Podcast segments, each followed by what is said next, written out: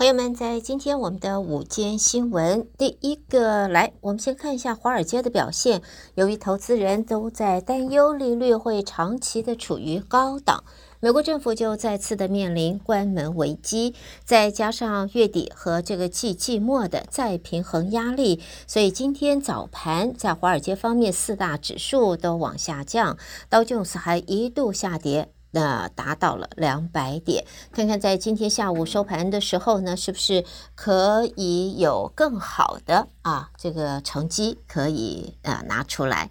好，接着我们再来看的就是联邦政府现在以付费的形式来推广新冠疫苗之后，这个呃已经开始启动了。这个从昨天就开始，你可以上网去登记。啊，拿到的是检测剂，而现在在像是 CVS、像是 Walgreen 这些地方呢，你也可以去接种。那么在现在，可是却发现的就是接种的情形下。好像疫苗会有一些延误啊，不过呢，在我们呃侨社在中国城的美孚药局没有这样子的问题，你依然可以在美孚药局可以接种，不论是流感疫苗或者是 COVID 的疫苗。现在参与的其他的连锁药店在疫苗的接收上面有一些些的延误，所以呢，有部分预约的民众可能在预约的时间。那没有办法得到接种，必须要往后延。所以，如果朋友们你在别的地方你接种这个疫苗，事先定好时间，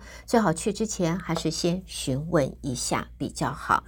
接着我们再来看罢工啊，这个是好莱坞主要制片商和编剧工会在日前达成了初步的协议。工会成员表决通过协议的话，历时四个多月的这一个工潮就可望落幕了，而部分的节目也可以重新再在荧幕上看它得到。但是演员工会的情况在目前还是很焦灼，在劳方已经超过两个月没有和资方对话，让人关注这一个僵局能不能够化解？代表大约一万一千名的电影和电视编剧的这个工会，五月二号罢工后，在二十四号和制片厂有共识，部分的综艺节目甚至准备重新启动，当然也包括比较早前引发争议，呃，影星朱莉呃朱巴利摩亚所主持的这个谈话性的节目啊。然而七月才开始罢工的演员工会，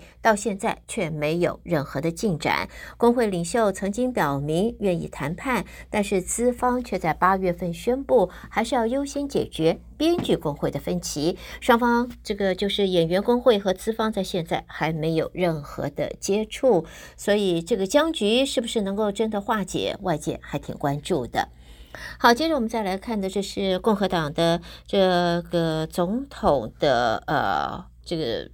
未来是必定的参选人，就是前美国总统川普。他虽然诉讼缠身，但是仍然还在跑行程啊。活动安排明显的还是比其他的参选人稍稍少那么一点。而昨天他就前往早期初选的重镇，就是 South Carolina，参观在当地的枪店还有造船厂，而且公布了名单，呼吁支持者明年在选举的时候投他。心仪的参选地方官员。好，下边我们在网上看的这一个是欧盟啊。那么欧盟执委会在今天公开的是 Google、Meta。啊，Microsoft 还有 TikTok 这四大网络平台提交的不实资讯应用报告，包括了 Google 旗下的 YouTube，在一到四月发现超过四百个频道和俄国政府有联系，而 TikTok 则移除了两百一十一则与俄罗斯乌克兰战争相关的不实影片。欧盟执委会主管价值和政策透明的副主席在今天举行记者会，就做出了这一个发布。而在新闻当中啊，曾经在新闻说啊，这个乌克兰说在最近飞弹攻击中击毙了俄罗斯黑海舰队司令呃索科洛夫。不过今天俄罗斯国防部、俄国国防部发布影片显示，索科洛夫好像。人在人间啊，还在人间。俄罗斯国防部的影片显示，索科洛夫是身穿军服，他参加在今天举行的视讯会议，会议则是由俄国国防部长肖伊古所主持的。好，最后我们带给大家，这是和现在。这个连锁店 Costco 有关，现在呢，Costco 要推出二十九元网上就可以问诊的服务，全美五十个州的会员都可以用这样子的方式摇。呃，远距离来接受健康检查。Costco 和他的呃服务商啊，这是 Sesame 合作推出这项计划之后，从二十五号起，就是昨天就开始接受民众预约。到时候消费者不管你身在何地，你都可以咨询不同地点的医生。而 Costco 只会经营网上服务。消息说呢，他是没有没意愿要在门市啊开实体诊所的。好，带给大家，这是在今天我们的午间新闻，和朋友们一块儿来看重要的信息。谢谢朋友们的收听。那么接下来，今天是星期二，十二点半，还会和于宪宇老师一块儿带给大家，呃，拾花弄草，别错过了，一块儿收听。